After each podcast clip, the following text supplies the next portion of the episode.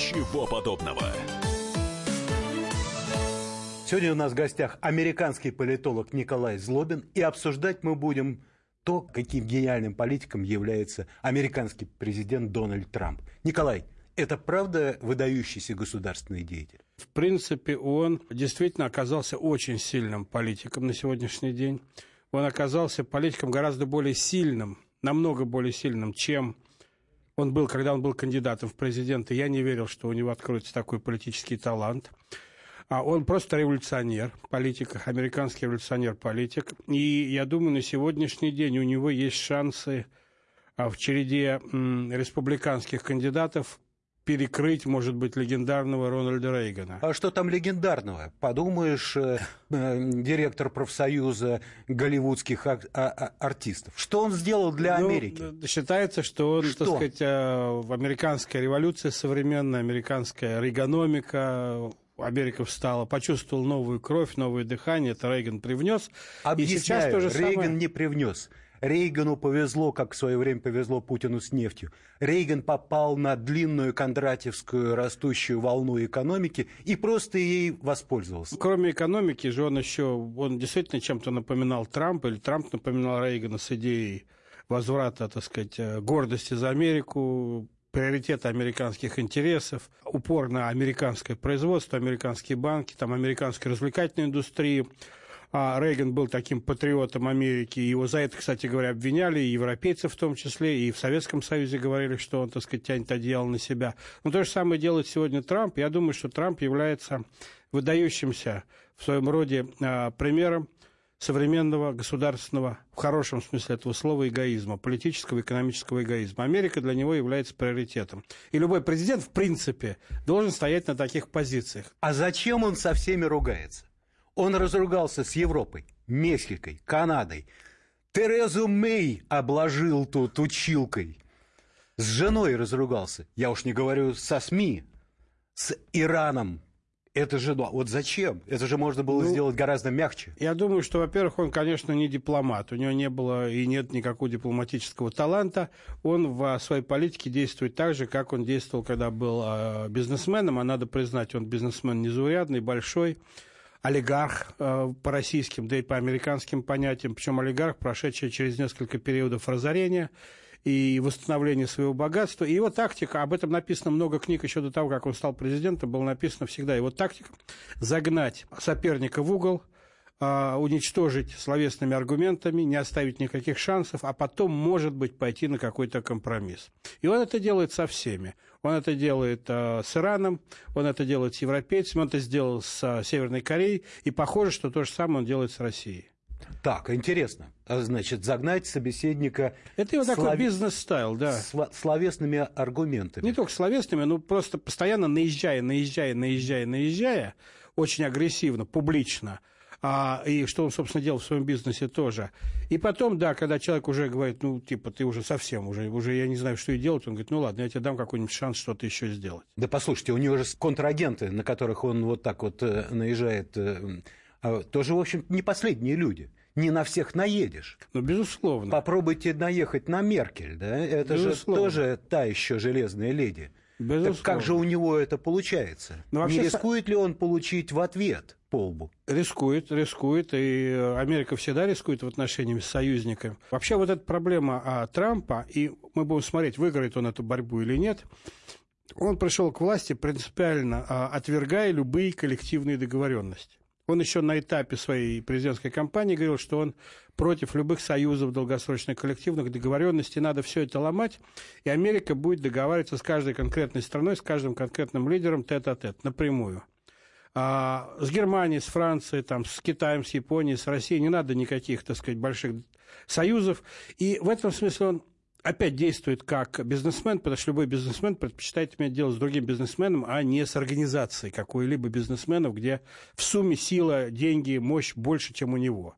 Конечно, европейцев, если к ним прибавить еще там, я не знаю, арабов, Россию, Китай, сила и политическая, и экономическая больше, чем у Америки. Трамп действует в этом смысле очень рационально. Он делит всех и, скажем, конкретно разбирается по собственным правилам, причем на собственных условиях. Он никому не позволяет диктовать себе условия со стороны, никому пока он не позволил. Это действительно феномен мировой политики.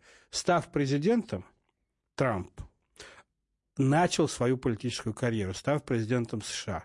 То, что вершина для всех политиков там, американских. Для него и, старт. Для него старт. То есть он, он с нуля, собственно говоря, уже нигде, никогда никуда не избирался, нигде не было никакой должности. Более того, поразительный факт, э, и бизнесмены, наверное, это знают, у Трампа все его компании были сугубо частные. У него не было общественных компаний, у него не было совета директоров, у него не было общественных советов, наблюдателей. Он все время рулил как диктатор. И в этом смысле он этот стиль принес в Белый дом. Николай, вы сказали, что Трамп э, работает и действует всегда один на один с каким-то определенным конкретным контрагентом. Но тогда из политики исчезает такое понятие, основополагающее и имманентное ей, как коалиция.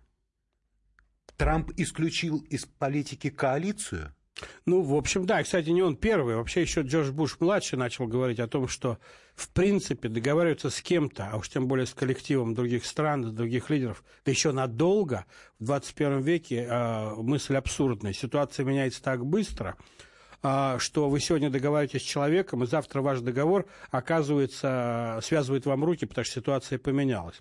Помните, тогда появилось такое выражение, я, кстати говоря, являюсь его горячим сторонником, Рамсфельд его, а, министр обороны про Джордж Буш-младшим, вкинул в общественное употребление, называется «гибкие коалиции». Союз по конкретному поводу с конкретным агентом, контрагентом. После чего ты можешь по другому поводу быть врагами. врагами. То есть надо по конкретному поводу объединяться. Не надо, как это было в 20 веке, в годы Холодной войны, заключать договор о дружбе и сотрудничестве на 30 лет, а потом разбираться с деталями. Есть проблема. Кто хочет ее решать? Собрались, решили, разбежались. Есть проблема. Тут уже много несогласных. Собираемся, так сказать, на противоположных сторонах баррикады. Совсем другая коалиция по другому поводу. Поэтому союз вещь в 21 веке, по мнению Трампа, и не только Трампа, очень ненадежная. Есть только конкретные поводы, по которым ты ищешь союзников на конкретную проблему. Рамсфилд лет на 50 опоздал. Именно такую политику, такую тактику демонстрировал товарищ Ленин – когда э, взаимодействовал или воевал с какими-то контрагентами в Государственной Думе. Э, Совершенно более, более чем на, не 50, там на 100 лет почти, на 75 как минимум опоздал. Да, Ленин был великим оппортунистом. В mm-hmm. принципе, это вообще теория оппортунизма, да, да. только из политической партийной борьбы, перенесенная на глобальную арену. Трамп-то адепт и последователь Владимира Ильича Да, в общем, ленинский как оппортунизм. Да, ленинский оппортунизм Трамп... Тут прямо даже не моих... знаю, может быть, об этом, но воспринял вообще, ученик вообще такой идеальный Ленина. А что э, с Россией? Путин тоже, в общем, не очень слабый человек. Я... Тут так, ну, может, коса на камень найти. И мало чего хорошего, боюсь, что из этого получится. Путин конечно, гениальный политик. Слов тут нет вообще. Очень талантливый политик от природы. Он может делать там неправильные шаги, я не согласен с его решениями, может быть, даже многими решениями, но как политик он действительно очень-очень талантливый от природы. То, что вот а в западной политологии, еще в античной, так сказать, э, философии называлось политическое животное. Человек, который делает правильные политические, принимает правильные политические решения, не всегда даже понимая, почему он это делает. Он это кожей чувствует. И оказывается прав. Кстати, такие политики были в истории, и действительно они оставались в истории как выдающиеся политики. Я считаю, Путин относится к ним же. Проблема а, заключается в том, что в Соединенных Штатах и в России сформировалась уникальная ситуация. Ну, начну с Соединенных Штатов. Нет ни одной проблемы для Трампа, которая бы была или могла быть решена путем улучшения отношений с Россией. Вот нет необходимости ему этим заниматься. А ведь любой политик действует, исходя только из одной мотивации. Что мне это даст? Выгода. Выгода. Выгода политическая, выгода карьерная, выгода экономическая. Бизнес то же самое. Да. Вот что даст Трампу улучшение отношений с Россией? Ответа нет. Просто так, ради улучшения отношений с Россией, Трамп ничего делать не будет. Более того, в Америке есть очень сильное неприятие, мы знаем, России, огромное количество людей, которые Россию сегодняшнюю не любят, не любят Путина, и по разным причинам. И начинать с ними войну, Трампу никакого смысла нет, потому что не видно, что какой приз он получит в конце, если он эту войну выиграет. Реклама. Дайте нам, пожалуйста, пару минут. Ничего подобного. Каждый вторник С 10 утра по московскому времени в программе «Главное вовремя» садово-огородные советы в прямом эфире. Про все, что э, зеленое, скажем так, хочу, чтобы радиослушатели задавали свои вопросы. Большой эксперт. Самая удачная находка для всех работников мотыги и лопаты. Тетя Таня Кудряшова. И дети меня зовут мать всего зеленого. Вот такая петрушка на радио «Комсомольская правда». Слушайте и звоните по вторникам с 10 утра по московскому времени.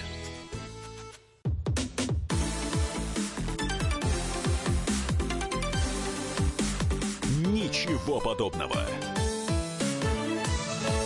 Мы возвращаемся к нашей программе. Мы обсуждаем Дональда Трампа с Николаем Злобиным, американским политологом. В России иногда, мне кажется, делается такая небольшая, ну или большая, или, так сказать, намеренная ошибка, когда отношения между странами сводятся к отношениям между лидерами. Нет, конечно, интересы стоят. Интересы, глубокие, серьезные интересы стран есть элиты бизнеса, а национальные интересы, они в основном определяют отношения. Лидеры могут дружить, встречаться, целоваться. Помните отношения Буша младшего и Путина, там они были друзья, Клинтоны, Ельцин там и так далее. У них были очень близкие, в общем доверительные отношения. Не получалось наладить отношения между странами, потому что интересы растаскивали их в разные стороны. Вот ничего сегодня не сближает Россию и Америку, по большому счету. Да, они являются взаимными, это надо признать, они являются взаимными гарантами безопасности друг друга. Но это уже, так сказать, происходит сто лет, там, условно говоря, ну, довольно давно. Что еще? И в результате мы видим ситуацию, когда в Америке нет группы людей, которая бы была заинтересована в улучшении отношений с Россией. И в России нет группы людей, которая была бы заинтересована и строила свою карьеру на улучшение отношений с Америкой. Более того, и там, и там это сегодня такой убийца карьеры. Как только ты говоришь, я хочу улучшить отношения с Америкой, и начинаешь проводить проамериканскую линию, тебя списывают с политических счетов здесь. То же самое, в общем, происходит и в Америке. Нет лобби, лоббизма. Не очень, по-моему, правильная история. Почему? Потому что Америка себе может это позволить. Она сильная. Совершенно верно. Причем на порядке более сильная. А Россия не может себе этого позволить, вот такой вот гордости, потому что Россия маленькая и слабая. Я бы так сказал. Россия может себе это позволить. Вопрос, как долго Россия сможет это себе позволять. Как долго конфликт с Америкой Россия сможет себе позволить без серьезного ущерба для своих национальных интересов. Америка действительно может это себе позволять долго. Более того, ведь проблема еще в другом заключается. Надо посмотреть пошире. У Америки есть много союзников, готовых подстраховать ее в антироссийской позиции. Она может что-то отдать Англии, той же Франции, Германии, да, Европейскому Союзу, там еще, то есть не обязательно Америке выступать фронтменом по каждому вопросу конфронтации с Россией. Россия всегда одна. Вот в конфронтации с Западом. Это очень утомительно, изнурительно и очень ну, истощающая экономику, политику, энергию страны позиция. Да, можно проявить, так сказать, силу воли, так сказать, и показать свой характер. Как долго? 10-20 лет. Ну как долго может Россия выступать против? И вот здесь действительно вопрос возникает, э, в чем приоритет российской внешней политики. У меня такое впечатление, что сейчас главной целью российской политики является навредить Америке. И мне это кажется немножко вульгарной позицией, потому что ну, должно быть, что интересно России, что выгодно России надо делать, а не что вредно для Америки. Тут коллега Белковский, знаете, немножко по-другому это трактовал. Он говорил, что э, Путин действует очень эффективно и продуманно. Он вредит Америке, действительно. Э, провоцируя больше и большие санкции, тем самым добиваясь эм, репатриации русских беглых олигархических капиталов назад на родину, с тем, чтобы не испытывать проблем с импортом капиталов э, от дешевых западных источников. Своими воспользуемся. Ну, может быть, я не знаю, насколько много капиталов там, что спасти, так сказать, экономику такой страны, я не вижу там равноценного объема. Кстати, Трамп тоже сейчас идет по этому пути, а скорее путинскому. Вот. Китай идет по другому пути, пытаясь свой капитал растащить по всему миру и показать, что Китай может владеть всем. Не-не-не, не так. С Китаем все ясно. Просто эти две страны проводят очень четкую инвестиционно-миграционную политику, миграцию капиталов. Китай скупает страны целиком. Ну, скупает целиком Африку. Целиком да, с 50-х лет, с 50-х годов. Начинает, начинает с инфраструктурных и транспортных э, концессий и кончает там рабочей силой, и все, страна перестает теряет экономический суверенитет. Но Китай не берет их на свое э, содержание с точки зрения безопасности. А зачем ему Да, это? совершенно верно. Зачем? Россия же занимается как раз другим. Она пытается так сказать, заниматься безопасностью других стран, и Америка тоже. Да нет, не пытается Россия. Сейчас, сейчас Окей. скажу, что Россия пытается. Трамп делает понятную вещь, очень понятную вещь. А поскольку Китай э, создал, повторяю еще раз, э, свою инновационную инфраструктуру полного цикла, и там работают ученые, новаторы, внедренцы и так далее, а американцы испугались. Они же вывели туда огромное количество производств материальных. Они испугались того, что а, Китай наложит на свою инновационную систему основные фонды производства, которые уже давным-давно прижилось там а, американское в Америке. И Трамп закричал «все назад». Давайте сюда. А, Мы боимся потерять э, материальное производство, реальный сектор экономики. Он вовремя спохватился, точнее, спохватились еще до него, но он сделал это государственной э, пол- политикой миграции капиталов. А Россия, на мой взгляд, вообще никакой политики не проводит. Но какие-то капиталы там болтаются в Лондоне, которые на слуху. И что они там делают? Ну, согласен. А, Согласен с, с последней частью. С первой части я бы сказал, что все-таки причиной стало то, что Китай стал невыгодным местом инвестиций, потому что китайский рабочий сильно подорожал. Подорожали, да. 30-40 лет назад это была практически бесплатная или очень дешевая рабочая сила для американских корпораций, все было туда вывезено. Верно. И сегодня ситуация меняется. Американский рабочий по стоимости не намного дороже китайского рабочего. А если к этому добавить перевозки, там, добавить инфраструктуру, о которой вы говорите, там, лог- логистические расходы и так далее, то зачем вообще это заморачиваться? Давайте, так сказать, возвращать это к себе, тем более, что а, безработица в Америке а, тоже была, и она, кстати, сейчас на исторически самом низком уровне за последние много десятилетий, благодаря как раз этой политике. Вот. И тогда начался переток. Ведь Трамп, в отличие от Путина, не управляет капиталами, по большому счету. Он может создавать условия для их возврата. И он начал создавать условия для их возврата. И, кстати говоря, как только возврат пошел, обратите внимание, и экономика американская стала снова развиваться довольно эффективно, стоимость американского рабочего пошла вверх, и затормозился процесс возврата американской промышленности в Америку, потому что опять этот баланс, Китай все равно остается дешевле, остаются многие предприятия остаются там или переходят в соседние страны, там Юго-Восточной Азии там, и так далее, и так далее. Некоторые американские экономисты, я, кстати, к ним присоединяюсь, хотя я не экономист, а, считают, что уже давно в мире сформировалась одна глобальная экономика, американо-китайская. А она вот есть, она единая экономика, ее нельзя разделить. Это как два сообщающихся сосуда, которые переливаются, где выгоднее сегодня. И политика в этой ситуации не имеет большого значения. Смотрите, как резко упал интерес там, к правам человека в Китае, там, к Тайваню. Там. Уже никто не вспоминает эти проблемы, которые 20 лет... Тайване, правда, не вспоминают. А ведь на самом деле 20 лет назад, помните, там какие были, вообще из-за этого страны отзывали послов, там входили в такие... Все, все ушло, все, деньги зарабатывают. Люди в китайской, американской экономике зарабатывают деньги. И они, в принципе, притушили любые политические а, проблемы. В российско-американских отношениях денег никто не зарабатывает. Там правит политика только чистая политика. Нет подушки финансовой, нет подушки экономической. Нет этого лоббистского сообщества российско-американского, которое говорит, нам выгодно, чтобы были хорошие отношения, поэтому вы, президенты, что-нибудь сделаете по этому поводу. И поэтому наши отношения, на мой взгляд, зависят от риторики. Что сказал Трамп, что сказал Путин. А, кстати, у Трампа есть текущие реальные заслуги перед американской экономикой? Он же снизил вроде налоги. Не да? то слово. Это... Он провел какую-то политику стимулирования занятости. Он э, что еще он делает? Он Какие очень много, на самом, на самом деле, рейтинг, высокий рейтинг, который есть у Трампа, на втором месте после рейтинга Джорджа Буша-младшего, ну, тот, понятно, был, так сказать, в истории, так сказать, борьбы с терроризмом, рейтинг взлетел в какой-то момент у него в этот момент. В принципе, если не брать этот взлет Буша, у Трампа самый высокий рейтинг на данный период за историю, так сказать, американского президентства. И в первую очередь рейтинг э, объясняется экономическими успехами Трампа. Да, историческое снижение налогов, все американцы это почувствовали, я почувствовал это, на самом деле, и таких, как я, много. Когда я меньше заплатил налогов в 2017 году, за 2017 год. Более того, так сказать, я с очень большим, так сказать, удовольствием стал видеть, как резко сокращается мой медицинский счет к концу прошлого года, после того, как Трамп э, реформировал реформу Обамы возврата промышленности в страну. Самый низкий за много десятилетий уровень безработицы.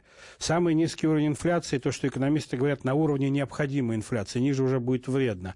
То есть, на самом деле, может быть, он опять поймал какой-то там хвост какой-нибудь кондратьевской, так сказать, скачка там и так далее, но а, то, что он делает тактически, очень-очень даже здорово выглядит. Ему удалось наладить а, отношения с партией республиканской. 70 5, по-моему, по последним опросам, процентов республиканцев сегодня его поддерживают. Это поразительный факт.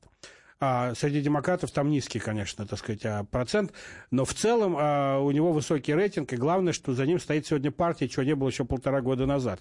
Политически он тоже стал выигрывать. Последний вопрос. А когда нам не поздно спохватиться от э, ситуации двух кораблей, которые не видят друг друга, и хорошо бы хотя бы одному из них таки увидеть? Спохватиться уже поздно на самом деле. Надо сейчас разрабатывать стратегию купирования негативного эффекта. Если в течение года или двух не будут найдены, а нет, на самом деле, нет механизма улучшения отношений. Никто не понимает, как это сделать. С кем я не говорю, никто не понимает. Да, надо больше встречаться, да, надо начать какие-то механизмы там, восстановления доверия, но это все рассчитано на очень долгий срок. Нет золотого ключика. Поэтому проблема даже не в том, когда мы спохватимся, а проблема в том, что когда мы спохватимся от момента того, когда мы спохватимся, до момента, когда мы почувствуем реальное улучшение отношений, может пройти годы. И, может быть, поколение политиков должно смениться и в России, и в Америке, Америки, прежде чем мы действительно реально начнем улучшать эти отношения. Спасибо большое. Это Николай Злобин, американский политолог, и мы сегодня обсуждали выдающегося государственного деятеля Дональда Трампа. Ничего подобного. Товарищ адвокат! Адвокат! Спокойно, спокойно. Народного адвоката Леонида Альшанского хватит на всех. Юридические консультации в прямом эфире. Слушайте и звоните по субботам с 16 часов по московскому времени.